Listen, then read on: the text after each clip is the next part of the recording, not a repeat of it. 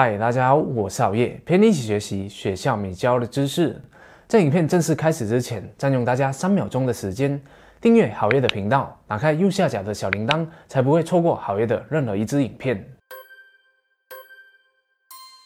你可能和绝大多数的人一样，对工作效率有两个误解。第一个就是，只要我在工作的时间内专注完成自己手头上的任务，不需要休息，那么我就能够有效的利用时间。第二个就是。只要我增加工作时间或是加班，那么我就能够充分利用更多的时间来完成任务，那么我就很有效率了。这两个误解背后都有一个共同的信念，那就是为了更有效率，我们不能浪费时间。但是人脑并不是电脑，电脑可以长时间不断的运作，还是能够很高产，而且犯错率还是保持一样。但是我们人脑就不同了，我们不能要求大脑每一次都能保持一样的高效状态，它的效率会随着一天的过去而逐渐减少。就好像你跑了一场马拉松后，身体累得不行了，总不能再叫你去游泳十圈吧？而大脑也是同样会累的，因为打盹、注意力不集中、反应变得迟钝、容易发呆等等。所以今天还要和大家分享的这本书叫做《每天最重要的两小时》，作者乔西·戴维斯博士是布朗大学机械工程学士、哥伦比亚大学心理学博士，现任职神经领导力研究院研究总监以及首席教授。他的学习研究主要着重体现认知、情绪调节以及情绪神经学。这本书看似教你时间管理，但其实它是以你的大脑生理状况为切入点，并以五大策略教你如何调节自己的生理能量，让你能够在每天都拥有高产、最具有创造性和创意性的两个小时。首先，第一个策略意识你的抉择点。当你完成一项任务之后，在开始下一个任务之前，会有一个小间隔，而这一个小间隔就是你的抉择点。让你可以思考并决定要优先处理哪一个比较重要的任务。很多人都会忽略了这一个抉择点的重要性，而导致自己处在一个我称之为自动导航的工作状态，任由大脑做决定。下场就是他们一整天都不知道在瞎忙什么，重要的事情没有做到，反而花了大量的时间在无关紧要的事情上。抉择点让我们有意识的去思考如何善用我们宝贵的时间。只需要几分钟，甚至几秒，你就能够从抉择点中去决定要去完成哪一个比较重要的任务。每个抉择点的出现都是随机的，次数有时多，有时少。我们要做的就是珍惜每一个抉择点，不要忽略它的出现，继续埋头苦干，而是要停下来重新思考，对你而言最重要的事情是什么，然后你应该采取什么样的行动。这样一来，你才能够把时间花在最值得的事情上。第二个策略，管理你的心理能量。我们要了解到，大脑的能量或者效率会随着一天的过去而逐渐下降。那么理所当然的，早上到公司要做的第一件事情，就是要做最重要的任务。换句话说，我们要确保大脑能量还在最巅峰的时刻，做一些需要深度思考又或者是创造性高的工作。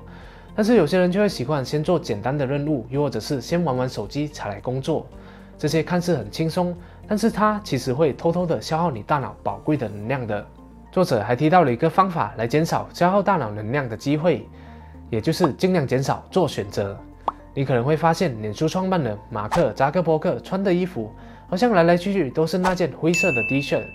就是因为他不想浪费时间在每天早上在选择该穿哪一件衣服。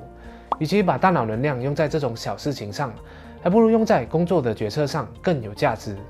当然，我们也不必那么的极端，可以在前一天晚上先帮明天做好一些决定。比如决定好明天午餐、早餐吃什么，决定好明天早上第一件的事情应该做什么，又或者是提前准备好明天做规划时需要用到的资料等等。第三个策略，接受你的分心。每当你想要专心工作的时候，却发现会分心，无法专注，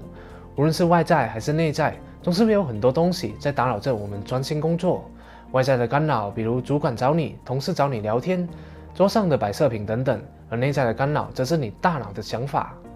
外在的干扰是可以避免或减少的，比如你可以拿掉会让你分心而且不重要的东西，比如相框、模型或是收拾杂乱的办公桌。那如果你不想同事打扰你的话，你也可以戴上耳机工作，这样他们就知道没有什么重要的事情的话，就不会去打扰你了。内在的干扰则是无法避免的，因为大脑天生就是会分心，否则我们就不会活到现在了。这是因为在远古时代的我们，在外经常需要提防猛兽或是敌人，所以我们不能长时间保持专注在一件事情上。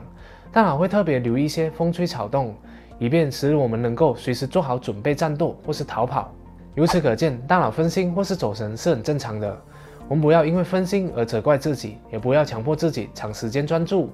而是在工作了一段时间后，允许自己分心发呆，看看窗外的景色，或是听听一些轻松的音乐几分钟，然后才回到工作上重新战斗。而且发呆其实是有一个好处的，就是当我们想破脑袋都想不到一个好点子或是灵感的时候，我们就需要休息发呆一下，又或者是到楼下散散步。在这一个时候，我们大脑就会进入发散模式。在这个模式当中，大脑并没有停机，反倒是用来解决复杂问题的大脑白质会变得异常活跃，你的创造力就会大大的提升。好灵感就是这样发呆出来的。第四个策略，注意你的运动和饮食方式。首先，适量的运动除了可以让你身体健康，减少容易生病的几率，还能够让你的大脑更加清晰，注意力更加的敏锐。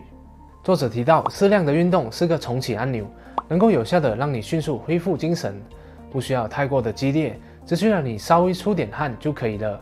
当你觉得懒洋洋，什么事情都不想做，又或者是你知道接下来的任务需要你高度专注去处理的话，那么你就可以在开始任务之前运动至少二十到四十分钟，比如在跑步机上跑步、出外快速行走，又或者是上下楼梯等等。这样做会让你在工作的时候更加的集中注意力，效率会变得更高。此外，饮食方式也会影响大脑的工作效率的。我们都知道，糖分是提供大脑能量的主要来源。但是，如果我们吃的太多糖分的话，虽然可以让我们在十五分钟里面保持专注力，但是代价就是接下来我们就会变得昏昏沉沉，想要睡一觉。所以，作者建议我们应该尽量少吃含有高碳水化合物的东西，比如三文治、披萨、糖果、面包、苏打水、薯片和薯条等等。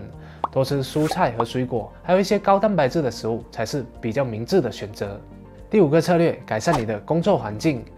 适合你的工作环境可以帮助你轻松专注，达到最佳的工作状态。所以我们要了解到有哪些环境因素是可以帮助你减少分心，并且提高你的专注力的。环境因素主要有两种：声音和光线。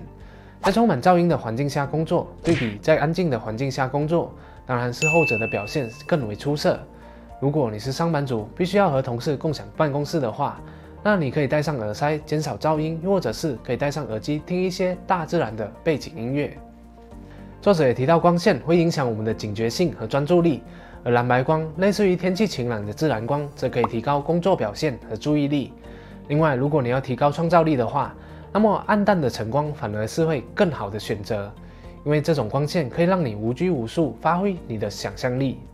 总而言之，我们不能不顾大脑的疲惫，强行加班或是不间断的工作。这样做不但不会让我们更有效率，还会影响我们的工作表现。而更为科学的方法就是依照好业刚才所提到的五大策略来调节你的大脑能量。这样一来的话，你才会有更好的工作表现。最后，还会想要问问大家的是：看了这一个影片之后，你会优先从哪一个策略下手去改善你的工作方式呢？原因又是为什么？欢迎大家留言互相讨论学习。谢谢大家观赏，今天的分享就讲到这里了。希望能够以不同的角度来提高你的工作效率。如果你喜欢好业的影片的话，就请你订阅好业的频道、点赞和分享哦。我们下一集再见。哦，对了，有关高效行为的教学系列，刚好也有收录在好业的动画说书线上课，欢迎大家加入学习哦。让我们替你筛选好书，概括重点，制成动画，让你可以利用每天碎片化的时间进行高效学习。每周多读一本书，就与成功更近一脚步。马上就点击下方链接了解详情吧，我们在课堂上见。